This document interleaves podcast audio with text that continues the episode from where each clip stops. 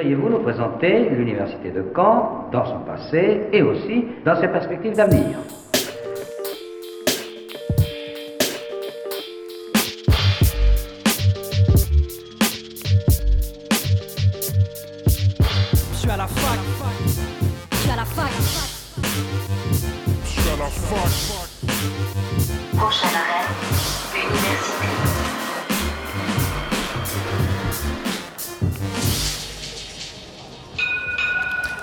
À toutes et à tous, c'est Axel et vous êtes bien sur Radio Phoenix. Nous sommes le jeudi 27 octobre, il est midi et c'est l'heure de Fact News, votre rendez-vous hebdomadaire de l'actualité étudiante. Au programme aujourd'hui, elle lutte contre la précarité des plus démunis, qu'ils soient dans des squats ou carrément à la rue. L'association Geste sera avec nous pour nous expliquer leur fonctionnement interne et aussi leurs principaux modes d'action sur le territoire canet. Florian Glélé, le, pr- le coprésident, et Anaïs et pardon, Lisa Azaïs, membres de cette association, seront avec nous pour nous parler de ces enjeux. Le docteur Laure Semeraro du SSE, le service de santé étudiante de l'université, sera aussi à notre micro pour nous donner toutes les infos qu'il faut savoir à l'occasion du mois sans tabac organisé par l'université de Caen. Elle sera accompagnée de Benjamin Le Noël, étudiant relais santé, qui nous parlera de sa mission auprès des étudiants.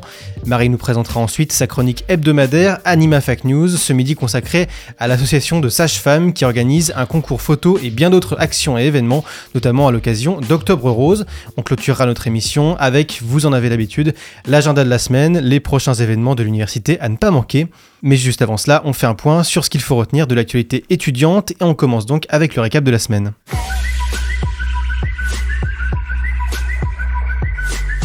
Il est passé au 49.3 et il est effectivement loin de faire l'unanimité. Le projet de loi de finances pour 2024 ne cesse d'agiter les mécontentements au sein des universités. France Université en a pris connaissance et déplore le net manque de moyens consacrés à l'enseignement supérieur et à la recherche. C'est donc pour cette raison que France Université demande la compensation par l'État de l'intégralité des mesures sociales et salariales, mais aussi la compensation du surcoût de l'énergie. Une situation budgétaire compliquée pour les établissements de l'enseignement supérieur qui a un impact direct sur leur En clair, les universités devront financer 120 millions d'euros, soit par prélèvement de leur fonds de roulement, encore lui, soit par réduction de leur campagne d'emploi, ce qui signifierait près de 1500 emplois de maîtres de conférences en moins à l'échelle du pays.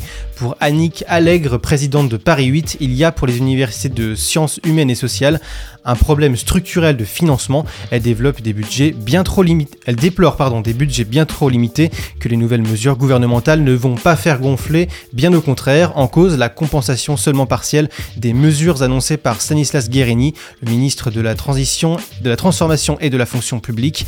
Le président de l'université de Caen en avait parlé à l'occasion de notre première émission de la saison. Les budgets sont très serrés et les fonds de roulement sont quasi nuls, à ce point que les universités ne peuvent agir que sur des points urgents, des travaux de structure de structure par exemple, mais ne peuvent pas se permettre davantage. À Paris comme à Caen, la situation semble donc se ressembler avec des budgets donc insuffisants. Et si les présidents d'université le souhaitent, et si la proposition a failli passer selon le rapport gouvernemental que s'était procuré le journal Le Monde, le revenu étudiant universel ne convainc pas le président de la République Emmanuel Macron. Il, estime que les aides sont déjà suffisantes pour les étudiants. Il a expliqué lors d'un échange impromptu avec des jeunes à Paris jeudi dernier qu'il n'y a pas un, qu'il n'y a pas un pays qui aide plus les étudiants que la France sur le plan social. Je suis pour qu'on améliore le système, dit-il, mais je ne suis pas pour un revenu universel inconditionnel. Une déclaration somme toute assez floue qui pose tout de même la question du revenu étudiant sous condition comme le propose le Danemark, bien que cette mesure soit difficilement applicable à la France. Lyon, Arras, Maubeuge, Rennes, Cambrai ou encore Limoges qu'ont en commun toutes ces villes Eh bien, elles ont toutes été victimes d'alertes à la bombe ces derniers jours, accompagnées d'évacuations en masse au sein des campus. L'université d'Aix-en-Provence vient à son tour d'être évacuée ce matin, des alertes qui ne font que se répéter ces derniers jours après les évacuations de plus grande ampleur qui avaient eu lieu la semaine dernière dans des lieux publics tels que le Louvre ou le château de Versailles. Des coups de stress pour les établissements de l'enseignement supérieur qui s'inscrivent dans un climat déjà très tendu, celui de la guerre qui oppose Israël au Hamas. Aux États-Unis aussi, le même scénario s'est produit dans l'université d'État de l'Oregon. Cette fois-ci, une alerte en partie, euh, l'alerte est en partie due à une raison plus insolite. Un individu de l'université a signalé des charges explosives qui auraient été introduites dans des robots de livraison autonome, chose que l'on n'a pas en France. L'alerte a été levée une heure après. C'était en, c'était en fait une plaisanterie. L'université de Caen est pour l'instant épargnée par ce fléau. Mardi dernier s'est terminée la campagne de recrutement en première année de master pour cette année. La campagne de plateforme ne sera plus accessible à partir du 31 octobre, elle qui avait été ouverte le 1er février dernier. Une campagne de longue haleine donc qui rouvrira pro- pro- probablement au début du mois de mars 2024. Et puis ce sont des données publiées par le SIES, la sous-direction des systèmes d'information d'études statistiques. La promotion de master de 2020 a un meilleur taux d'insertion professionnelle que celle de l'année 2019. Après 18 mois, ils sont 90% à avoir trouvé un emploi, 93 après 30 mois. Et si 4 diplômés sur 5 trouvent leur emploi en adéquation avec leur niveau et domaine d'études, ils ne sont en revanche que 2 tiers à être satisfaits de leur rémunération. Si le mois de novembre est celui de la lutte contre le tabac, le mois d'octobre est celui de la lutte contre le cancer du sein. La marche organisée par l'Université de Caen samedi dernier pour Octobre Rose a permis de récolter 4711 euros. C'est presque deux fois plus que le montant récolté en 2022. Un grand pas en avant donc, rendu possible grâce à 913 participants et participantes. Cette belle somme permettra d'investir dans des équipements de pointe, précise l'université, mais aussi des programmes de prévention ou des projets de recherche. L'invité du jour sur Fact News. Ils sont 330 000 à être sans domicile fixe en France cette année, selon la Fondation Abbé Pierre, un chiffre multiplié par deux en 10 ans et 30 000 de plus que l'année dernière. Pour en parler et pour qu'ils nous expliquent comment leur association lutte contre cette précarité et ce dénuement, on reçoit aujourd'hui dans Fact News Florent Glélé. Bonjour. Bonjour. Vous êtes co-président de l'association Geste et Anaïs. et Lisa Azaïs, décidément. Bonjour. Bonjour. Vous êtes membre de cette association depuis euh, mai dernier. Alors GEST, ça veut dire groupe d'étudiants pour la santé de tous les exilés. Concrètement, qui sont les exilés? Dans le langage courant, ça désigne les personnes étrangères qui fuient un conflit dans leur pays d'origine.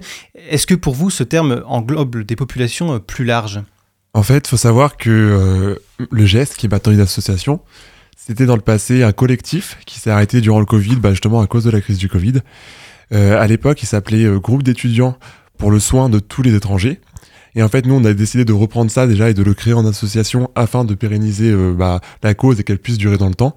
Et on a changé en fait le soin en santé qu'on trouvait plus large et le étranger en fait en exilé parce que on voulait apporter une aide inconditionnelle aux personnes à la rue sans forcément les juger de en, par rapport à d'où ils venaient. Et en fait, il y a, on trouve de toutes les populations, on trouve des populations certes étrangères, on trouve aussi des personnes françaises qui sont à la rue, on trouve de tout en fait, et du coup on trouvait que le mot exilé était plus global parce qu'il permettait d'aider, tout le monde euh, sans distinction. Donc cette association, elle a permis une, certaine ouverture euh, en incluant peut-être des populations qui étaient euh, du coup par conséquent indirectement marginalisées par le fait de se concentrer sur des populations étrangères avant. Euh, oui, c'est ça. Ouais, vraiment là, nous en fait, notre maître mot, c'est vraiment inconditionnel. En fait, on part du principe qu'à partir du moment où une personne va se sentir exilée, en fait, c'est exilée de la société, si on veut. Et à partir du moment où une personne va se sentir exilée de la société et qu'elle a besoin d'aide, nous, on va tout faire pour lui apporter cette aide-là. Alors justement, euh, vous intervenez aussi dans les squats. Euh, en quoi est-ce qu'un un squatteur peut être considéré comme un exilé justement? Alors, en fait, euh, déjà par rapport par exemple au squat, il faut savoir que que ce soit pour les personnes à la rue, les squats, en fait tous ces mots-là, il y a, y a quand même beaucoup de clichés encore qui persistent. Euh, même pour moi, euh, avant de, de, créer, de rentrer dans cette association-là, de la créer et tout, euh, j'avais une vision qui était pareil, remplie de clichés, parce que forcément, quand on parle par exemple de squatter ou de squat, on a l'impression que c'est une personne violente qui va prendre le, bâtiment du, de, de pauvres locataires qui étaient partis en vacances ou de propriétaires, alors qu'en fait, dans la plupart des cas, dans la majorité des cas, c'est euh, des euh, comment dire, ce sont des bâtiments qui étaient de base prévus à la destruction ou des bâtiments à l'abandon. Euh, qui sont justement euh, euh, ouverts, comme on appelle ça, ou des ouvertures de squat, qui sont ouverts par par différentes personnes, par les familles, par les personnes qui sont à la rue en fait, afin qu'elles puissent avoir un logement, parce que ce sont des personnes qui n'arrivent plus à supporter le fait d'être à la rue, parce que c'est vrai que bah, même être à la rue pendant un temps c'est déjà dur, mais ça en, quand c'est temporaire ça peut encore aller, mais passer sa vie à la rue c'est quelque chose de, d'impossible en fait. Et vu la situation actuelle, bah les personnes du coup, euh, certes, des fois elles bravent l'interdit, et c'est pour ça que en fait euh, la politique actuelle vient un peu les pénaliser parce que certes elles sont elles font des choses qui, qui rentrent dans une situation euh, d'illégalité, mais ce qu'elles font c'est qu'elles servent juste à avoir un toit, euh, le minimum en fait de ce qu'elles pourraient avoir pour euh, pas pour survivre quoi. Et puis dans l'esprit collectif, illégalité, ça, ça rime avec euh, violence, avec dégradation, alors que c'est ce que vous expliquez, ça sert bien plus souvent d'abri que de euh, motif pour dégrader euh, une structure. ou- C'est ça exactement. Et bah, par exemple, on a l'impression que les la majorité des personnes à la rue sont des euh, hommes seuls,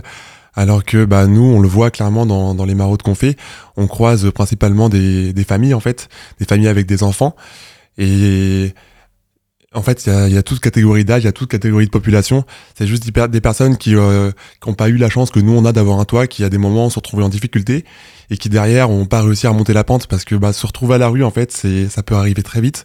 Mais par contre, repasser de de l'état de personne à la rue à se réinsérer dans la société, à retrouver un logement, bah ça pour le coup c'est de plus en plus dur, voire impossible. C'est ce que j'allais vous dire. En fait, vous vous occupez euh, des individus, mais j'imagine que vous êtes confronté aussi à des structures familiales très différentes et que vous, vous devez vous adapter.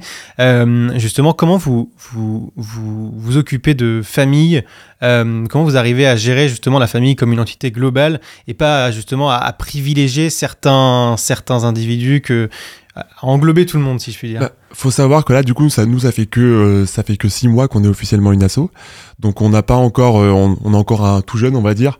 Donc on n'intervient pas encore dans tout camp, on peut pas encore faire euh, toute la, communauté de camp. On est centré sur des points, sur des endroits précis euh, parce qu'on savait qu'il y avait une urgence là-bas et parce qu'on savait qu'on pourrait commencer là-bas sans trop de difficultés. Et en fait, bah, lors de nos maraudes, euh, on en fait une par semaine en ce moment. Et en fait, on, on fait du don du coup de matériel. En fait, toutes les semaines, on leur demande ce qu'ils auraient besoin pour la semaine prochaine. On reste centré quand même sur le, sur le thème de la santé, parce qu'on part du principe qu'il y a quand même d'autres assos qui viennent en aide pour tout ce qui va être alimentaire. Et du coup, nous, on voulait vraiment centrer sur un besoin, euh, un besoin euh, différent, mais qui est pas assez, euh, pour lequel il n'y avait pas assez d'aide. Surtout qu'on est euh, tous pour l'instant des étudiants en, en santé, donc c'est un peu euh, quelque chose dans lequel on, on baigne et qu'on sait faire et on fait des maraudes et en fait bah du coup durant ces maraudes on fait du don de, de produits d'hygiène. Ça peut être ça peut ça part du papier de toilette euh, aux protections hygiéniques. Et en fait c'est tout, ce- tout ce dont ils ont besoin. Et euh, mais principalement on est une oreille, on est une oreille à leur écoute en fait. On est là on Mm. le, ils nous parlent de leur semaine ils nous posent leurs questions. Et euh, voilà Et alors, euh, est-ce qu'on peut euh, peut-être faire un, petit point sur la situation euh, de la précarité à Caen, ce que vous avez pu observer justement dans, dans, vos, dans vos différentes actions que vous avez pu mener? Même Lisa, si jamais vous avez participé à des actions sur le terrain, qu'est-ce que vous en avez retenu et, et qu'est-ce qui vous saute aux yeux à Caen? Eh ben euh, moi du coup j'ai rejoint l'association depuis mai et euh, sur le terrain du coup ce que j'ai pu faire avec le geste donc c'est euh, les différentes maraudes donc dont vient de parler Florian. Les personnes on a réussi à développer là où nous on, on agit, on a réussi à développer un certain lien de confiance, on le ressent, on ressent que quand on y va, ils sont heureux de nous voir, ils sont ils nous accueillent comme euh, parce que en fait euh, oui on, on va chez eux quand même on- ils nous ouvrent leurs portes et euh, et, et après nous on, leur apporte euh, l'aide dont euh, dont ils ont besoin. Mais euh, il y a quand même une alerte énorme. On sent qu'il y a la peur qui règne de savoir quand est-ce que ils vont retourner donc bah sans même un petit abri donc le squat. Il y a une alerte énorme donc dans enfin là où on agit on sent la peur qui règne quand même quoi Et plus globalement, du coup, sur la situation euh, vraiment dans le camp euh, global, en fait, là, c'est vrai que bah, ça fait déjà des années que la situation pour les personnes à la rue, elle se dégrade de plus en plus. Mais là, on a franchi, a franchi un cap, notamment dans le Calvados, où euh, depuis le 10 septembre, en fait, tous les tous les ans, l'État alloue une enveloppe au département afin justement de gérer tout ce qui va être nuit, un système de, de, de nuit d'hôtel pour que des personnes en situation euh, de danger, par situation de danger, je veux parler par exemple des femmes enceintes, des enfants de bas âge, des personnes en situation de handicap, puissent quand même être temporairement logées et pas rester à la rue. Sauf que depuis le 10 septembre, à dans le Calvados, cette enveloppe est vide en fait. Et du coup, ce qui se passe, c'est que euh, il y a plus du tout en fait de, de solutions qui sont proposées. Euh, là, notamment, moi, la semaine dernière, j'ai rencontré bah, une une femme qui était enceinte, qui était à 8 mois, qui devait être à terme et qui devait accoucher la, la semaine prochaine et qui était complètement désespérée. En fait, elle est venue nous voir, elle était en pleurs, elle nous disait que bah là, elle a appelé le 115, elle, essayait partout, mais qu'ils avaient rien à lui proposer et que elle avait pas envie de, se retrouver, euh, de rester à la rue pour euh, pour avoir son enfant, quoi. Alors, euh, on, va, on, va, on va juste revenir temporairement sur l'histoire de, l'association, qui était avant, avant ça un collectif. Qui est-ce qui l'a créé? Comment et pourquoi? Est-ce que, est que vous, Florian, vous êtes à, l'initiative de, de, ce, de ce collectif? Alors, je suis pas, je suis pas, je suis pas vraiment à l'initiative, non, du tout. En fait, euh, bah, le collectif, du coup, de base, il avait été créé par des étudiants en médecine euh, il y a une dizaine d'années. C'était vraiment un collectif, euh, du coup, qui faisait aussi des maraudes et tout. Ils, ils venaient en aide aux personnes à la rue. Euh, après le Covid, enfin avec le Covid, ils ont dû s'arrêter parce qu'il manquait de monde, manquait de moyens, et du coup ça s'est stoppé là. Et en fait, faut savoir qu'on a un membre de notre association qui s'appelle Odin, qui a fait son service sanitaire, euh, qui a fait, un stage euh, au SAMU social en fait l'année dernière, en octobre dernier, euh, durant lequel justement il a été, il, a, il a, il a côtoyé des personnes à la rue. Et c'est suite à ça que euh, il s'est dit que bah, la situation était beaucoup trop grave. Et du coup, en fait, il, est rentré en contact avec une autre personne qui est dans notre association qui s'appelle Ethel, qui elle voulait aussi monter un projet par rapport à ça. Et en fait, de là est né un groupe Messenger. Puis euh, de là est né plusieurs réunions jusqu'à ce qu'on se dise qu'en fait, il fallait carrément créer une association. Et du coup, on a travaillé pendant plusieurs mois. On a, on a, on pensait pas que ça que ce serait aussi compliqué que ça de créer une asso, mais en vrai, ça se fait, ça se fait plutôt pas mal. Et on a déposé le dossier à la préfecture euh, début avril. Et le 12 avril euh, 2023, on était euh, officiellement une association euh, euh, reconnue. Alors qu'est-ce que ça a changé concrètement le fait de passer du statut de collectif à association? Est-ce que ça vous permet de, par exemple, euh, de mener des actions plus larges, d'être euh, davantage soutenu? En fait, le fait d'être une association, déjà, ça nous reconnaît, euh, ça nous reconnaît auprès euh, de l'État, ça nous reconnaît auprès euh, de nos pairs, ça nous reconnaît, en fait, même auprès de, du public. Tout le monde, le mot association est quand même plus rassurant que le mot collectif. Ça nous permet aussi d'avoir, de demander des aides, de demander des subventions, que ce soit auprès de la fac ou auprès même, du coup, oui, d'autres organismes. Euh, ça nous donne en fait ça nous ça nous assure un, côté beaucoup plus sérieux. Et puis même par rapport à l'association ça permet aussi de, pérenniser euh, cette dernière. Et que par, par exemple quand nous on devra partir euh, l'année prochaine ou celle d'après je sais pas quand que des gens puissent quand même prendre la relève parce qu'il y aura vraiment un squelette une base concrète de construite. Il y a une ossature vraiment qui, qui est fixe, alors que le collectif, c'est peut-être plus instable et quelque chose de peut-être... euh, oui. c'est ça il y a quand même quelque chose de plus instable dans un collectif euh, d'où la décision qu'on on s'était quand même posé la question de si ça valait le coup en fait de se créer en tant qu'asso ou s'il fallait pas rester en collectif mais on s'est très vite dit que bah pour le pour la cause il fallait euh, il fallait qu'on crée euh, une association Et puis il y a toute la reconnaissance qui va avec, bien sûr, tout le, le poids davantage avec la, la création du statut d'association. Lisa, je me, je me tourne vers vous. Comment est-ce que vous avez connu cette association et, et pourquoi vous vous y êtes engagé et comment, qu'est-ce qui vous a décidé? Alors bah moi je connaissais euh, Odin et donc il m'avait parlé donc euh, de, son stage au SAMU social. Euh, bah, L'ossature un peu de l'association au final le tout début c'était quand même un groupe d'amis. Maintenant on ouvre grâce à la soirée de lancement qu'on a fait il y a un mois, on a réussi à trouver beaucoup d'autres membres qui ne sont pas de notre cercle à la base, mais c'est vrai que l'ossature de, l'assaut, euh, ça reste quand même euh, un, groupe d'amis. Et euh, ce qui m'a donné envie de, rejoindre, bah, c'est tout, l'engagement qu'on peut y faire, toute l'aide qu'on peut apporter. Et notre devise, c'est chaque geste compte. Et, et c'est comme ça qu'on peut, à notre petite échelle, donner beaucoup en fait. On se rend compte que se déplacer un mercredi et donner du papier toilette, du dentifrice s- parler avec eux de s'ils vont bien, s'ils ont besoin d'aide, etc. Tout ça pour nous, c'est pas grand chose, c'est un petit geste, mais pour eux, c'est énorme et euh, on peut faire plein d'autres choses.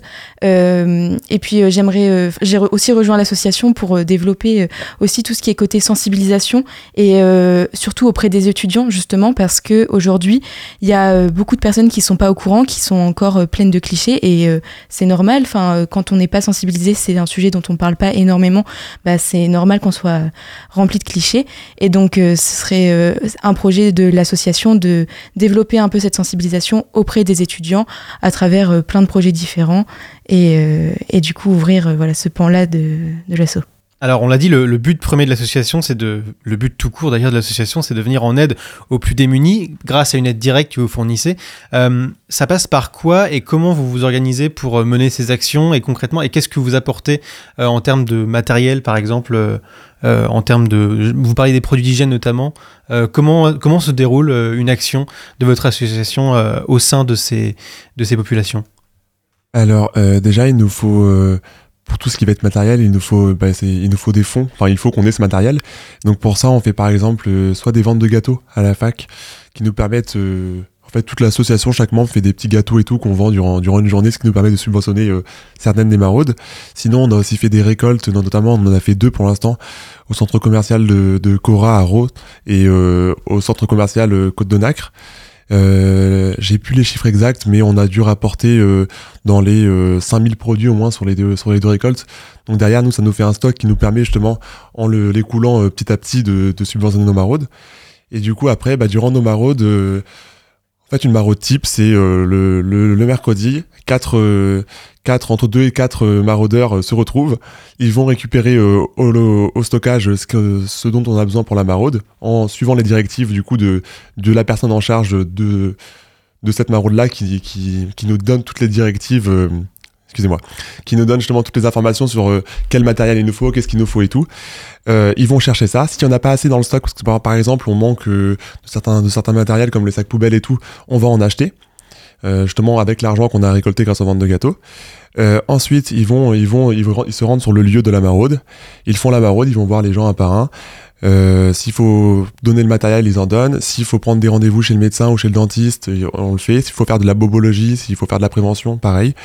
Et une fois qu'on a fait le tour de toutes les personnes, euh, on fait un compte rendu du coup à, l'association afin d'assurer la maraude de la semaine suivante. Alors, une maraude, juste pour rappeler, c'est le, fait d'apporter de l'aide sur le terrain à une population, pour ceux qui n'auraient pas forcément le, le terme exact. Euh, sur le terrain, est-ce qu'il y a des, des freins. Vous parliez euh, tout à l'heure d'une euh, qu'il y avait justement pas de méfiance et que dans l'imaginaire collectif, on pouvait s'imaginer qu'il y avait une méfiance de ces populations vis-à-vis de, vos interventions. Mais est-ce qu'il y a quand même des certains freins, comme je sais pas, par exemple des conditions d'accès euh, compliquées ou des barrières de la langue, par exemple, pour des populations étrangères, ou est-ce que vous arrivez justement à créer un contact assez aisé quand même? C'est assez dépendant en fait. Euh, oui, euh, il y a certaines populations évidemment qui euh, ne parlent pas français, mais c'est quelque chose qui est assez facile à régler. Je suis pas la meilleure en anglais et franchement, j'ai jamais eu trop de problèmes à communiquer avec eux. Donc c'est pas tellement compliqué de communiquer. Après, oui, forcément, il y en a certains qui sont plus réticents que d'autres, qui ont plus peur que d'autres, d'autres qui sont déjà beaucoup plus ouverts. Ça dépend en fait, mais le lien de confiance, il est il est dur à avoir. Euh, mais aujourd'hui, euh, là où on est, euh, on, on, ré- on a réussi à l'avoir. Et grâce à euh, tout ce qu'on a fait, donc toutes les récoltes, tout euh, l'argent euh, qu'on a réussi à récolter grâce aux ventes de gâteaux, on pense maintenant aussi augmenter un peu notre champ d'action et réussir à du coup développer ce lien de confiance et du coup apporter notre aide à plus de monde sur Caen, parce que c'est aussi l'objectif à terme de développer l'association pour aider le plus de monde possible. Et est-ce qu'il y a un, suivi des populations euh, que vous aidez justement? Parce que vous parliez de, de, de- des maraudes que vous faites. Est-ce que euh, vous, veillez à ce que euh, le, processus suive son cours après vos interventions? Et vers quelle structure vous les redirigez potentiellement si c'est possible? Oui, oui, il y a complètement un suivi. En fait, on, revoit les mêmes personnes à chaque fois, enfin souvent. Et euh, il y a vraiment un vrai. En fait, il y a vraiment, il y a des personnes là-bas que je considère comme mes amis, avec qui on parle, on prend un café quand on y va. Enfin, il y a vraiment un véritable lien de confiance qui s'est créé. Et euh, pour ce qui est de la redirection, en fait, ça va déjà dépendre de euh, leur situation, s'ils sont en situation, euh, on va dire, comment on appelle, régulière ou situation irrégulière. Parce que suivant ça, ils vont, pouvoir- ils vont, avoir- ils vont pouvoir bénéficier de, de l'AME, donc d'une aide de, de la sécurité sociale ou non. Et donc, suivant s'ils ont cette, cette aide-là, on peut les rediriger vers un n'importe quel médecin, entre guillemets, ou euh, vers plus des associations qui vont venir euh, les aider, et les soigner s'il faut, sans pour autant qu'ils enfin, sans pour autant qu'ils doivent payer un, un quelconque coût. Donc euh, pareil, en fait, ça va prendre un peu au cas par cas, ça va vraiment dépendre de, bah, des personnes et de leurs besoins. Mais globalement, euh, après, même nous, on n'est pas experts. Hein. Pareil, ça fait que quelques mois qu'on est là, donc euh, quand on sait pas, on préfère, on préfère euh, prendre toutes les informations et nous se renseigner euh, de notre côté, soit avec d'autres associations sur Caen qui elles sont plus calées sur le sujet, puis revenir euh, vers ces personnes euh, pour les orienter au mieux. Donc il y a un vrai travail quelque part aussi en- entre associations. Vous vous épaulez euh, pour fournir un travail qui est le plus cohérent possible. Complètement. Bah, notamment, genre, lors, de- lors de notre soirée de lancement qu'on a fait euh, le 4 octobre, Ouais. euh, on a invité justement en fait euh, toutes les associations avec lesquelles on travaille parce qu'on trouvait ça important de, qu'elles viennent aussi, qu'elles puissent parler parce que bah déjà ça montre que il n'y a pas qu'une association qui se bat, qu'il y en a plusieurs qui se battent sur camp pour ça. Et puis même, euh, bah, comme je le disais, euh, nous on n'est pas encore des experts sur le sujet et, il y a des associations, des organismes pour lesquels ça fait déjà 10 ans qu'ils existent, donc euh, apporter leur, euh, œil d'expert là-dessus, ça fait toujours pas de mal. Et du coup, oui, on est, on est souvent en contact avec eux. Là, notamment, on, on prévoit bientôt de, de, de, de faire d'autres maraudes sur d'autres endroits parce que, bah, au vu de l'urgence, justement, on, aimerait diversifier nos actions. Et du coup, bah, on prend contact, on prend contact avec les, les associations qui sont déjà sur, sur ces terrains-là pour qu'elles euh, nous montrent comment ça se passe, pour qu'elles nous forment et pour que derrière, nous, on puisse le faire dans le, avec le plus, dans la meilleure, euh, la meilleure des façons possibles. Alors votre mission, donc c'est celle d'apporter, on, on l'a dit, on le redit, euh, de l'aide aux populations euh, sur le terrain, mais vous avez aussi une, mission, je suppose, de, sensibilisation à ces sujets, de communication, parce que vous l'avez dit, on, euh, est rempli de, clichés, et puis même, c'est assez parfois obscur pour certains de, de comprendre de quelle manière concrètement vous agissez. Quel est votre objectif euh, à travers ce travail de sensibilisation et comment vous, vous faites pour communiquer, pour informer et pour potentiellement convaincre? Alors oui, du coup, c'est un, point qu'on aimerait euh, développer. Et euh, comme vous dites, euh, c'est pas seulement des clichés, mais parfois juste, juste, on ne sait pas, parce que c'est des sujets sur lesquels on entend très peu d'informations, ou alors sur lesquels il y a beaucoup de désinformation. Donc, pour l'instant, vu que l'association est assez nouvelle et que du coup, on est un peu tous nouveaux, c'est quelque chose qu'on n'a pas encore développé parce que c'est aussi à notre tour d'apprendre pour ensuite faire apprendre euh, aux autres. Donc euh, nous, ce qu'on aimerait euh, développer, c'est justement cette sensibilisation à travers donc la communication sur les réseaux sociaux, tout simplement parce que c'est quelque chose qui marche auprès des étudiants.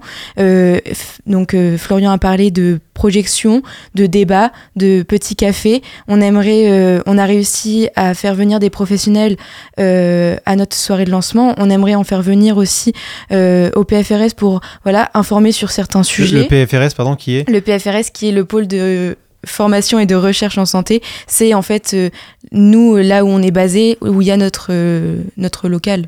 sur le campus 5, il me semble. C'est ça exactement. C'est ça, hein. Et euh, j'en profite pour dire que on parle beaucoup là, pareil, de, de pôle de santé et tout, parce que bah on est tous pour l'instant des étudiants en santé et qu'on a commencé à faire de la pub pour l'instant que euh, au niveau du campus 5, parce que déjà on a là on a atteint les 40 membres, donc ça fait quand même un afflux pas mal. Il fallait pouvoir le gérer, mais en soi c'est ouvert à tous les étudiants et dès qu'on sera prêt, on compte faire euh, pareil de la de la pub et intervenir aussi au niveau du campus 1 et des autres campus. Et est-ce que vous, re- vous ressentez qu'il y a un, engouement euh, au fil de vos communications, un, un engouement et un intérêt fort chez les jeunes au- autour de ces sujets, justement? On reçoit des c'est vrai que avant de à, chaque fois avant de par exemple de faire une publication ou avant la soirée de lancement on se demande toujours si est-ce que ça va marcher est-ce que ça va vraiment plaire aux gens? Euh, bah, la soirée de lancement je crois qu'on était plus d'une centaine euh, même pas loin des, des 150 donc c'est vraiment pas mal.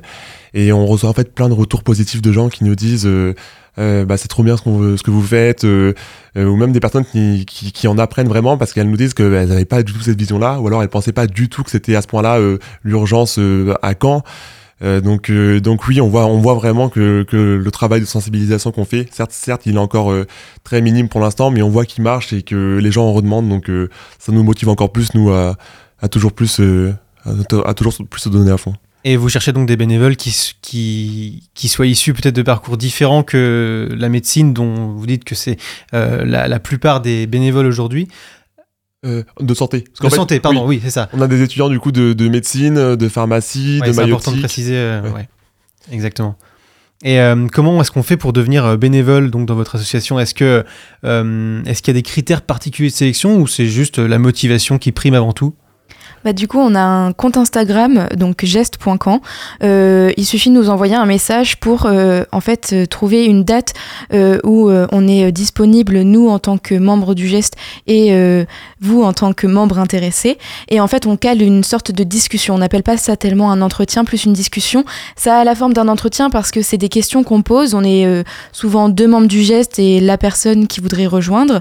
Et en fait, on pose plutôt des questions à but d'informer. Euh, voilà, est-ce que euh, tu sais ce que c'est ça Est-ce que tu sais ce qu'on fait, etc. C'est plus une discussion pour apprendre à connaître la personne, mais qu'elle apprenne, apprenne aussi à connaître l'association et qu'elle vienne dans l'association en connaissant euh, bien euh, tout, tout ce qu'on fait, tout, enfin un peu qu'elle ait un, un avis euh, objectif. Euh, ensuite, euh, après cette discussion-là, on fait voter en conseil d'admi- d'administration, donc au moment où l'association se réunit, la, la, présence en fait de cette personne au sein de l'association. Il y a juste à, nous dire un peu les motivations principales. Mais oui, le maître mot, c'est chaque geste compte. Donc si une personne pense vouloir rejoindre le geste, mais qu'elle ne- n'a pas euh, tout, euh, tout le temps pour, c'est complètement possible parce que on a fait en sorte dans notre association euh, de l'organiser de telle sorte à ce qu'il y ait des membres euh, qui puissent se donner à l'échelle dont ils, enfin qu'ils, à l'échelle qu'ils peuvent quoi. Que chacun puisse se donner comme il en a envie. C'est ça, voilà, à son, à son échelle, entre guillemets. Et de toute façon, après euh, l'élection, il y a une formation. On n'est pas, euh, on va pas en maraude comme ça sans avoir été formé, parce que euh, c'est aussi le moment de sensibiliser les membres de l'association, heureusement. Alors le don, c'est quelque chose de- d'important pour vous, euh, c'est ce que vous avez dit. Euh, ça constitue une part importante de vos financements, même quasi essentielle, euh, puisque je suppose que vous n'avez pas encore droit à des subventions, étant donné que votre association est assez jeune. Euh, bah, on a commencé à faire des certaines demandes de subventions, notamment euh, auprès de la fac ou euh, auprès euh, de, de bourses spécialement attribuées justement pour les associations. Euh, mais ça, on est encore au tout début parce qu'on en a- touché aucune et c'est pas tout de suite que qu'on pourra bénéficier de subventions. Donc oui, pour l'instant, c'est majoritairement sur euh, bah, sur le don, que ce soit le don euh, le don pur ou le don via les ventes de gâteaux que euh, que on finance nos, nos projets en fait. Ça, ça fait partie des, des- des récoltes de plus grande ampleur de, qui vous servent à vous financer. du C'est coup. ça. On a, on a en fait sur le, sur le compte Instagram euh, du coup Geste Camp, on a, euh, on a mis le lien vers une cagnotte en fait Hello Asso qui de temps en temps est, est justement augmentée par des, par des généreux dona- donateurs qu'on remercie, ce qui nous permet aussi du coup de d'avoir euh, un apport en plus. Alors deux mots pour finir sur la soirée de lancement dont vous avez parlé, le, qui s'est déroulé, qui s'est déroulée le 4 octobre. Quel était le, le but de cette soirée et qu'est-ce que ça vous a permis?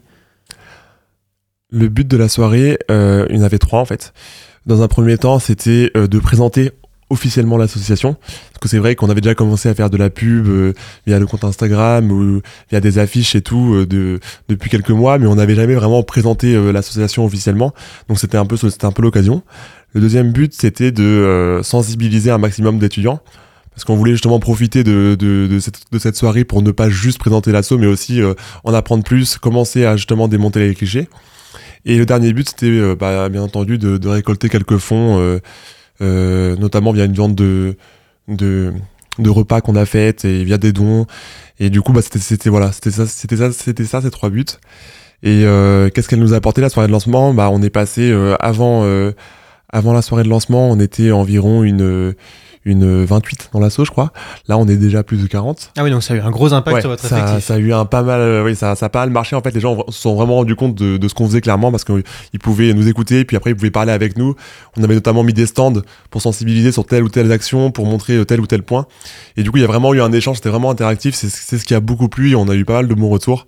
Et du coup, bah, ça a ramené pas mal de monde, ça a fait parler pas mal. Et, euh, et ouais, non, franchement, c'est très positif pour une première soirée de lancement. Est-ce qu'il y a euh, d'autres soirées comme ça, un petit peu, euh, pas forcément de lancement du coup, mais euh, informatives, qui va permettre de euh, rassembler du monde et donc potentiellement de, de, de faire venir du monde dans votre association? C'est un projet justement de- de- d'organiser ce type de soirée en fait où on peut surtout accueillir des professionnels. Parce que justement la sensibilisation on l'a vu qu'elle a, elle a complètement marché. Mais dans les retours qu'on a eu c'était vraiment waouh vous avez été super légitime parce qu'en fait vous avez fait venir des personnes qui sont calées sur le sujet et nous c'est Comme vrai qui que- par exemple qui était présent à la soirée de lancement? Euh, on a eu euh, l'occasion bah, en fait d'accueillir des personnes euh, avec qui on travaille, donc comme euh, la MCE, euh, donc l'association médicale de contre l'exclusion, euh, Vent contraire, euh, la la l'AG de lutte et puis euh, La voie difficile. Voilà. Donc des, des associations qui font des maraudes alimentaires euh, comme LVD ou alors Vent Contraire qui elle fait euh, pareil des maraudes, des maraudes toutes les semaines. Et euh, l'AG de lutte co- contre toutes les expulsions qui, qui se bat maintenant depuis 10 ans justement pour, euh, pour garantir des droits pour les personnes à la rue, pour les squats et pour tout ça. Alors pour finir, j'ai bien juste que vous rappeliez la manière dont on peut vous contacter. Vous parliez d'Instagram. Est-ce que vous avez un mail aussi? Euh, oui, bien sûr, on a un mail, euh, je peux le dicter. Oui, complètement. C'est euh, du coup euh, président.geste.gmail.com. Et sinon, le plus simple, on n'a pas encore de site internet pour l'instant, mais le plus simple, c'est justement via notre compte Instagram. C'est geste quand tout collé. Et là-dessus, vous aurez toutes les informations sur l'association, sur la cause, sur comment nous rejoindre. Et vous pourrez directement nous contacter euh, via, via ce, ce compte. Et vous communiquez effectivement euh, pas mal sur ce compte, euh, je peux confirmer. Merci beaucoup Florian Glélé et Lisa Azaïs d'avoir été à notre micro ce midi. Je rappelle euh, que vous êtes, euh, que vous faites partie de l'association Geste, qui a encore de, de beaux jours devant elle, euh, on l'espère, on, on en est sûr. Merci beaucoup et bonne journée à vous. on marque une Merci. courte pause sur Radio Phoenix avec Cafard de Louis. À tout de suite. Yeah. La lune est blafard, je suis avec les mêmes cafards, encore un soir où on refait le monde. On parle de rêves inatteignables, de prix d'objets qui s'achètent pas, encore un soir où on se défonce. Si je devrais bien grandir un jour ou l'autre, mais j'espère bien percer avant que je puisse rouler sous le boulot. Plutôt mourir que de mettre un costard. Mes frères et moi on rentre pas tellement, on est insortable. Quand on chiale, ça donne pas d'épaule. Donc à part nous, personne sera des nôtres. Je vais regretter je le fais pas maintenant. Je sais pas trop comment ça marche donc j'avance par défaut. Personne sera des nôtres. Personne sera des nôtres. Personne sera des nôtres. J'avance par défaut. Le but c'est de reposer en paix avant de devoir crever pour. La mort fera pas de détour. Je m'arrêterai quand ma princesse dormira dans des châteaux forts. Donc là je bosse pendant que ces salauds dorment. On voudrait faire tout ce qu'on pourrait faire. Je creuse la mienne pour être dans toutes les têtes. Voulais juste vivre de mon art en attendant l'âge vie de mon sac. Quand on chiale, ça donne pas d'épaule. Donc à part nous, personne sera des nôtres. Je vais regretter si je le fais pas maintenant. Je sais pas trop comment ça marche donc j'avance par défaut. Personne sera des nôtres.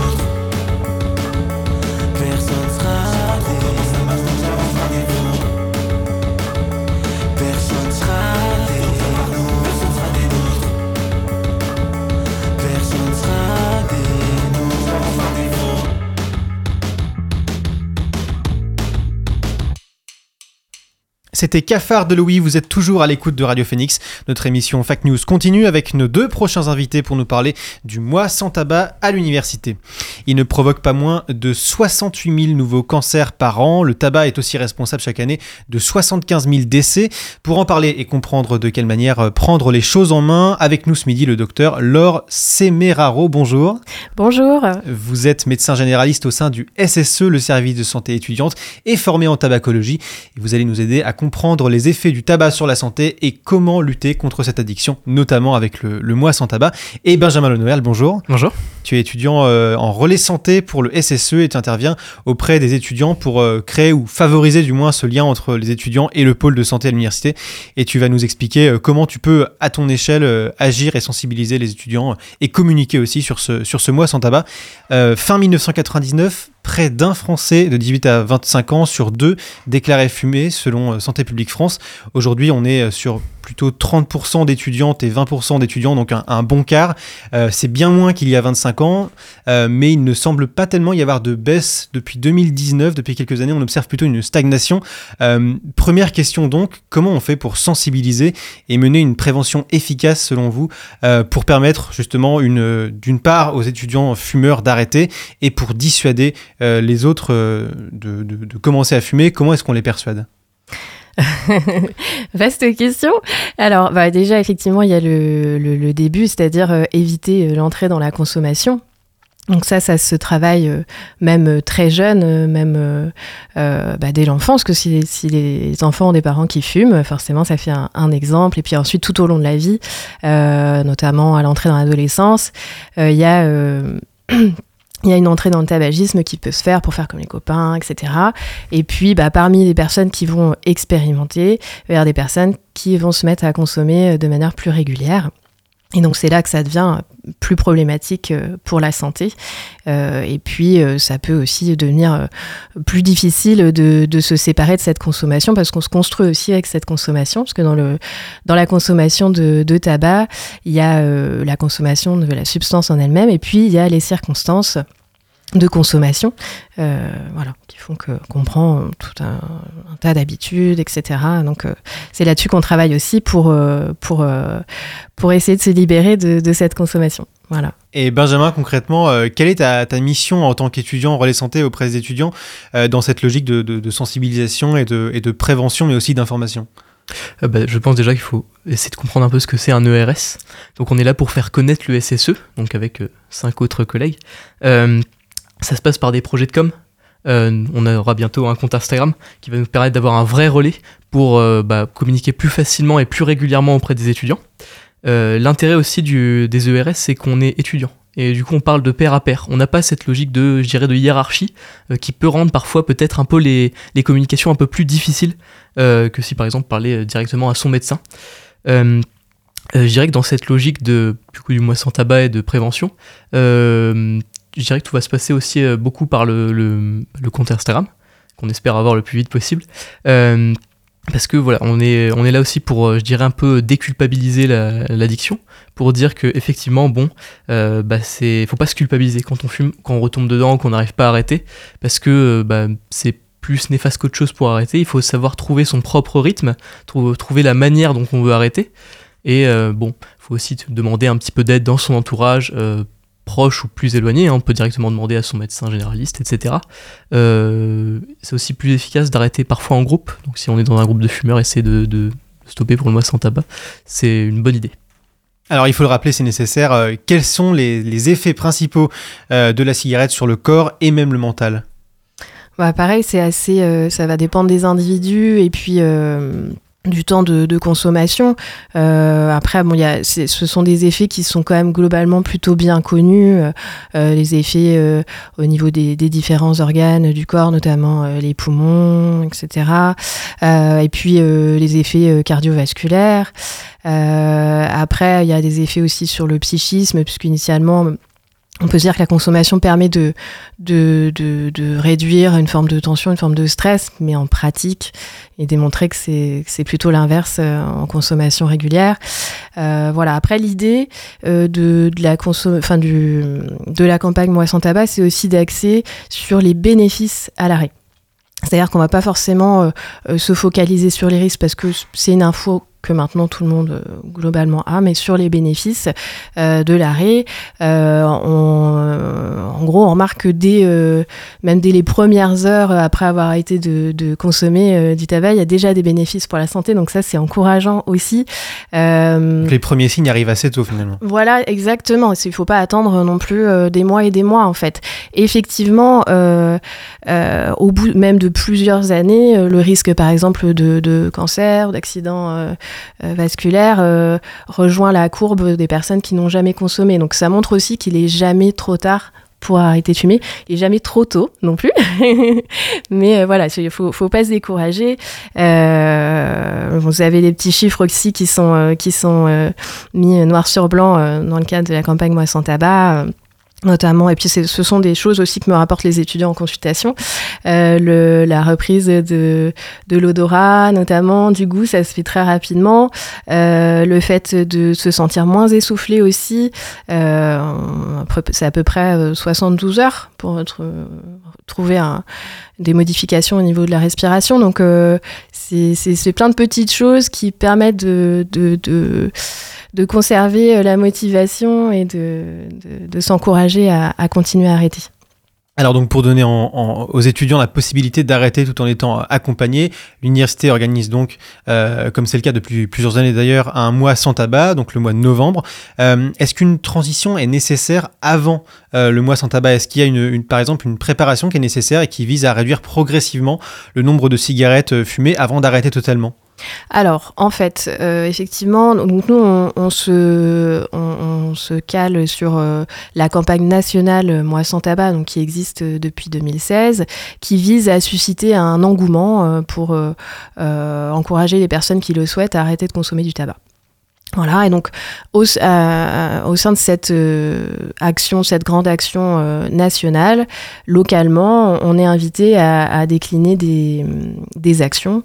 Euh, et donc, euh, euh, notamment, donc on va proposer, alors on a plusieurs partenariats, notamment avec la CEPAM, la Sécurité sociale, le CHU de Caen aussi. et donc on va proposer différentes différentes choses un peu plus ludiques. Euh, euh, donc notamment euh, aujourd'hui, il y a le spectacle de Mathieu Ducret à la Maison de l'étudiant à 18h30, qui est ouvert à, à, toutes et tous. À la fin du, de la représentation, on aura un petit temps d'échange aussi avec l'acteur, le public. Donc je pense que ça va être ça va être sympa. Il y a aussi donc non, le SSO, on a travaillé avec un collectif d'étudiants de l'ESAM qui ont fait une très belle exposition que vous pouvez voir aussi à la Maison de l'étudiant jusqu'à mi-novembre. Euh, on a travaillé avec euh, l'IUT euh, Infocom aussi, des étudiants qui ont, qui ont fait des productions sur la thématique du tabac. Euh, il y a tout un travail euh, aussi qui est fait en partenariat avec le SUAPS et puis les étudiants euh, L2 euh, Sciences pour la santé. Enfin voilà, ça mobilise plein d'acteurs différents. Donc c'est pas l'idée, c'est que la question tabac, la question santé ne concerne pas que les professionnels de santé, ne concerne pas que le, que le SSE. Il faut qu'il y ait un engouement collectif en fait pour cette question. Bien sûr, et Benjamin l'a dit, c'est grâce à un engouement collectif, à une motivation collective qu'on arrive parfois et même souvent plus facilement arrêter. Est-ce qu'il n'est pas, justement, on peut se poser cette question-là, parce que euh, les, consommations varient énormément d'un individu à l'autre, ça peut être vraiment aller de l'occasionnel à, des gros fumeurs, et justement, est-ce qu'il n'est pas trop brutal pour des fumeurs assidus de, de sur ce mois de novembre, euh, stopper toute consommation, et est-ce que euh, cette abstinence d'un mois ne pourrait pas favoriser une rechute derrière? Alors, ce qui est euh, recommandé, ce qui fonctionne le mieux, mais après, comme vous le disiez, c'est très individuel, c'est à chaque personne de se connaître, de trouver ce qui fonctionne, euh, euh, ce qui lui convient, mais on recommande quand même de faire, de, de, de, prévoir une date, c'est-à-dire de ne pas arrêter comme ça du jour au lendemain, de fixer une date. Euh, parce que psychologiquement, ça permet quand même de se préparer, de se renseigner aussi sur les aides possibles, éventuellement d'anticiper, d'aller consulter un professionnel de santé pour se faire prescrire des, patchs euh, gomme, c'est ce qu'on appelle les substituts nicotiniques. Mais l'idéal, effectivement, c'est de, c'est de se préparer. Après, euh, vous posez la question, euh, est-ce qu'il vaut mieux réduire un petit peu avant ou pas? Ça, ça dépend vraiment des personnes. Concrètement, c'est ça, ça fonctionne bien de fixer une date et d'arrêter le jour J. C'est ce qui fonctionne le mieux, mais après tout est tout est possible. Hein. Alors comment est-ce que vous vous accompagnez les étudiants durant ce mois de novembre, vous en tant que médecin? Alors moi, en tant que médecin, donc moi, en fait, je suis euh, médecin généraliste de formation, et euh, on a eu euh, la chance, notamment lors des actions euh, Moi sans tabac qui avaient été précédemment menées à l'université, de bénéficier de quelques séances de formation supplémentaires sur la tabacologie par l'équipe de tabacologie du CHU. Donc moi, j'ai bénéficié de, cette petite formation, en plus de ma formation de médecin généraliste. Et donc, euh, je, je, reçois des étudiants en consultation individuelle au SSE, donc pas seulement pendant le mois de novembre, tout au long de l'année. Euh, vous pouvez prendre, euh, les rendez-vous peuvent être pris via la plateforme de réservation des rendez-vous en ligne. Euh, voilà, ou ça peut être aussi sur adressage par un autre professionnel du service, par exemple. Et puis après, donc, je participe aussi aux actions collectives dans le cadre du mois sans tabac. Et j'imagine que toi, Benjamin, euh, tu as aussi un, un, rôle à jouer, euh, en particulier durant cette période. Est-ce que tu as eu des, des, des retours euh, d'étudiants fumeurs qui souhaiteraient arrêter euh, pour l'instant? Alors pour le coup, les étudiants fumeurs, je peux pas trop affirmer avoir eu de retour parce que c'est pas trop le cas. Euh, après, oui, bon, effectivement, c'est comme l'a dit Laura, hein, c'est aussi par les professionnels que ça va, et puis on mmh. est là pour guider, pour notamment aller vers ce site, ce fameux site de, de, la fac où tous les services sont répertoriés. Donc oui, pour l'instant, pas trop de retour pour moi. Après, l'idée, oui, c'est de qu'il y a un, un, engouement, enfin un encouragement collectif, c'est-à-dire que au point de vue euh, voilà, communautaire, enfin sociétal, les, les, les, personnes qui décident d'arrêter de fumer se sentent euh, entourées. Et puis après, à l'échelle individuelle, effectivement, sur l'entourage, etc., qu'il y a un soutien aussi euh, de ce point de vue-là. L'idée, c'est vraiment d'arrêter, ce, d'impulser pardon, cette, oui. cette démarche-là pour rebondir du coup sur cet engouement collectif, d'où l'utilité d'un compte Instagram pour un peu alimenter ce, cet événement. Euh, plutôt régulièrement, hein, de, préférence, et pourquoi pas aussi euh, mettre des, je des petits objectifs pour faire une espèce de petite route euh, au, cours du mois de novembre qui pourrait être sympa à préparer. Quoi. Alors, lorsqu'on veut arrêter la cigarette classique, on peut avoir tendance à se réfugier dans la cigarette électronique. On sait très bien que c'est pas une solution. Est-ce que ça présente les mêmes risques que la cigarette? Alors en fait, concrètement, euh, la particularité de, la cigarette électronique ou de ce qu'on appelle la vape, c'est que c'est pas un dispositif médical. Donc au niveau des, des normes de fabrication, etc., ça va être moins encadré que les dispositifs médicaux. Après, euh, là, où, euh, depuis ces dernières années, on commence à avoir de plus en plus de recul. Euh, L'utilisation de la vape est pas clairement recommandée dans les stratégies euh, d'arrêt euh, du tabac euh, par la Haute Autorité de Santé. Néanmoins, on considère que a priori, les risques d'utiliser la vape sont quand même moindres que de fumer et que donc, à défaut de pouvoir arrêter euh, le- de, de consommer euh, du tabac par les autres moyens, c'est-à-dire euh, l'accompagnement avec un professionnel, les substituts nicotiniques, etc. euh, L'utilisation de la vape peut, peut être judicieuse, au moins le, le temps de- d'arrêter totalement de, de vous, consommer. vous considérez que ça peut être une première étape temporaire, une étape de transition En fait, ça peut être, euh, on va dire que c'est du, oui, c'est une option. Ça fait partie des options possibles, oui, parce qu'en fait, euh, il y a quand même des risques euh, moins importants puisqu'il n'y a pas la combustion qui est liée à la, donc, comme quand on fume une cigarette. Si vous prenez, si ce sont des produits qui sont avec la norme de la communauté européenne, que c'est bien encadré, il y a quand même moins de risques à vapoter plutôt que de fumer. Et puis l'intérêt, c'est qu'il y a euh, bah, du coup de la nicotine dans les liquides. Euh, donc ça permet de, euh, en théorie, de diminuer progressivement la concentration en nicotine et du coup de se libérer de cette dépendance qui est liée à, la nicotine, la dépendance physique. Mm.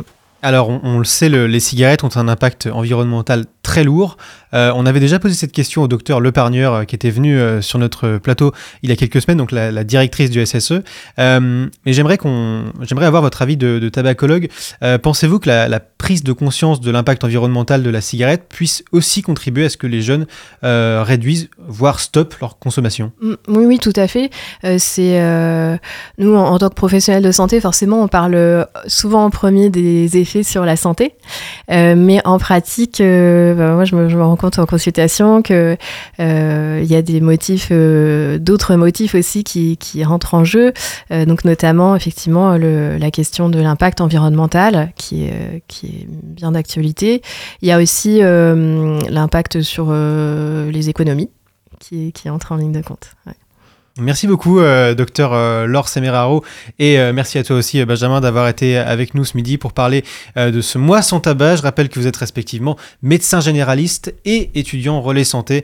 Merci d'avoir expliqué d'ailleurs cette, cette- ce terme, tous deux affiliés donc au SSE, le service de santé étudiante. Merci et bonne journée à vous. La plus moderne des universités d'Europe. La parole à Marie pour sa chronique hebdomadaire Anima Fact News consacrée à la vie associative. Bonjour Marie. Bonjour Axel et bonjour à toutes et à tous. C'est bientôt la fin de Octobre Rose et tout au long de ce mois de sensibilisation, les assos étudiantes se sont mobilisées pour sensibiliser le public à la lutte et au dépistage du cancer du sein. Et Marie, tu l'as annoncé la semaine dernière, ça, bouge pas mal sur le campus euh, santé et notamment du côté des, associations étudiantes et de l'association étudiante Sage-Femme de Caen en particulier.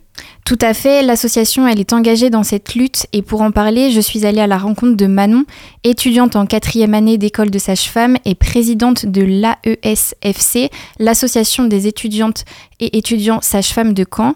Elle nous présente un peu plus l'association. Alors du coup, l'AESFC, c'est l'association des étudiants et étudiantes sages-femmes de Caen. Donc on est une association basée au PFRS et nous, notre but, c'est de représenter les étudiants sages-femmes. Donc euh, on a pas mal de défense des droits parce que c'est euh, des études qui sont assez compliquées avec pas mal de combats qu'on a, euh, comme par exemple pour les indemnités de stage, les indemnités de transport. En fait, on a beaucoup de choses à faire de ce côté-là. Donc ça, c'est le côté pas très fun. Et du côté fun, on essaie d'organiser pas mal d'événements pour nos étudiants pour qu'ils aient des sorties. On organise un week-end de rentrée en septembre. On organise un gala à la fin de l'année. Après, on organise des soirées tout au long de l'année. Et ensuite, on a une grosse partie santé publique. Euh, donc, on fait de la sensibilisation sur plein de sujets. Donc par exemple, là, en octobre, on parle d'octobre rose, euh, on parle du cancer du col de l'utérus, enfin, on va parler de plein de choses, euh, tout ce qui concerne la santé publique. La prévention et la sensibilisation sont donc une grosse partie du champ d'action de l'association et notamment durant ce mois d'octobre. J'ai donc demandé à Manon de nous parler de cet engagement en tant qu'asso étudiante et des actions mises en place. On l'écoute. Donc nous, c'est vrai qu'en tant qu'association euh, d'étudiants sages-femmes, c'est un sujet qui nous touche euh, assez parce que c'est des choses qu'on apprend dans nos cours, le dépistage du cancer du sein. Donc c'est assez facile pour nous de s'engager de ce côté-là. Donc pour ça, là, pendant tout le mois d'octobre, on a organisé pas mal d'événements. Donc on a fait euh, des ventes de gâteaux, par exemple, dans le hall de la fac. Et avec ces ventes de gâteaux, on prend des bustes pour apprendre à faire de l'autopalpation. Donc en fait, c'est des bustes qui ont des anomalies, qui ont des, tumeurs cachées. Et en fait, on apprend aux étudiants euh, à faire de l'autopalpation. Donc on n'apprend pas la palpation comme chez le médecin. En fait, ce qu'on apprend, c'est qu'il faut apprendre à connaître son corps, apprendre à se palper les seins pour dépister des choses qui changent d'un mois sur l'autre. Et avec ça, aller voir un médecin et consulter parce qu'en fait, la majorité des cancers du sein sont dépistés grâce à ça. Donc nous, on fait beaucoup de choses comme ça. Et euh, là, par exemple, vendredi, donc à la fin de la semaine, euh, il y a le village rose qui se passe au campus 1, où justement, on va encore faire des stands d'autopalpation. Et il y a aussi euh, l'association Fake Hair Don't Care. c'est une association en fait dans laquelle on peut donner des cheveux. On se coupe au moins 10 cm de cheveux et après, ça permet de faire des perruques pour les femmes atteintes de cancer. L'association vous attend donc vendredi pour le Village Rose sur le campus 1, où vous allez notamment pouvoir apprendre l'autopalpation, qui pour rappel est un geste simple et efficace pour surveiller la santé de sa poitrine et détecter précocement tous les signes du cancer du sein. Et n'oublions pas que depuis plusieurs années, l'association organise aussi un concours photo sur le thème d'Octobre Rose. Tout le monde peut y participer et les photos sont ensuite postées sur leur compte Instagram. En effet, Axel, j'ai donc interrogé Manon afin de savoir pourquoi l'association a choisi le média photo pour sensibiliser les étudiants et étudiantes C'est quelque chose qui était assez, enfin c'est visuel du coup, euh, c'est facile à mettre sur les réseaux sociaux et on s'est dit que pour sensibiliser le plus de jeunes maintenant, ce qui était le plus facile, c'était quand même les réseaux sociaux. Et du coup, c'est quelque chose d'assez créatif, donc on peut faire tout ce qu'on veut sur une photo, mais en même temps, c'est assez facile, ça se voit assez facilement et les jeunes peuvent facilement le voir. Donc nous, on s'est dit que pour sensibiliser les jeunes, ça pouvait faire quelque chose d'assez créatif, d'assez fun, ça les fait participer, mais du coup, ça permet de se sensibiliser un petit peu à Octobre Rose. Donc l'association des étudiants et étudiantes sages-femmes est très présente sur les réseaux sociaux pour sensibiliser à différentes causes. Manon nous partage les différents temps forts de l'année. Donc euh, tout le long de l'année, nous, ce qu'on va faire, en fait, c'est faire des posts euh, en fonction des journées mondiales qui sont organisées. Donc, euh, par exemple, on va faire des posts pour, pour le féminisme, des posts pour lutter contre, la, contre les violences sexistes et sexuelles, et puis, on va avoir aussi, euh, on va faire des actions au moment de la journée des droits des femmes.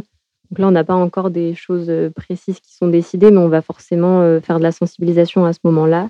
Et puis, on a par exemple en mai la journée mondiale de la sage-femme. Donc, nous, c'est aussi des sujets, on va vouloir faire beaucoup de prévention sur notre futur métier, sur qu'est-ce qu'on fait vraiment, le suivi gynécologique des femmes. On va en profiter pour parler pas mal de toutes les pathologies qu'on peut suivre, qu'on peut voir.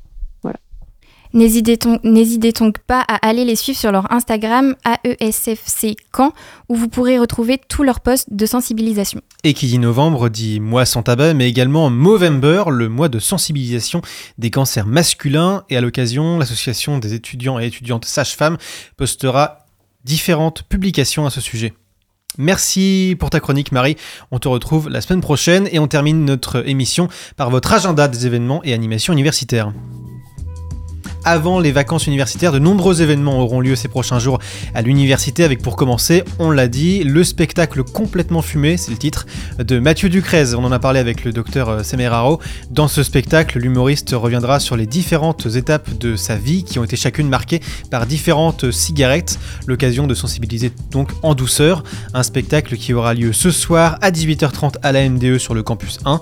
Et puis juste avant, vous pourrez assister au vernissage de l'expo fumée créée par une étudiante de l'ESAM à la MDE également à 18h. Notez qu'une table ronde et des échanges seront organisés juste après ces deux événements. On en parlait de, et on parlait de venir en aide aux autres et en particulier à ceux qui en sont dans le besoin. Voilà un qui a passé sa vie à faire ça, c'est l'abbé Pierre. Le film qui porte le nom du fondateur d'Emmaüs va être projeté en avant-première à l'université mardi prochain. Il retrace la vie de cette icône de la charité, de son appel de l'hiver 54 à l'Assemblée nationale en passant par les bidonvilles qu'il prenait soin de sillonner pour être au plus près de ceux qui l'aidaient. Incarné par Benjamin Lavergne de la comédie française, le personnage de l'abbé Pierre est mis en perspective avec Lucie Coutaz, jouée par Emmanuel Berco, celle qui a voué sa vie au combat de l'abbé Pierre. C'est donc mardi prochain à 20h à l'amphi Pierre d'Or, une projection organisée par le Luxe qui coûtera 2 euros aux étudiants.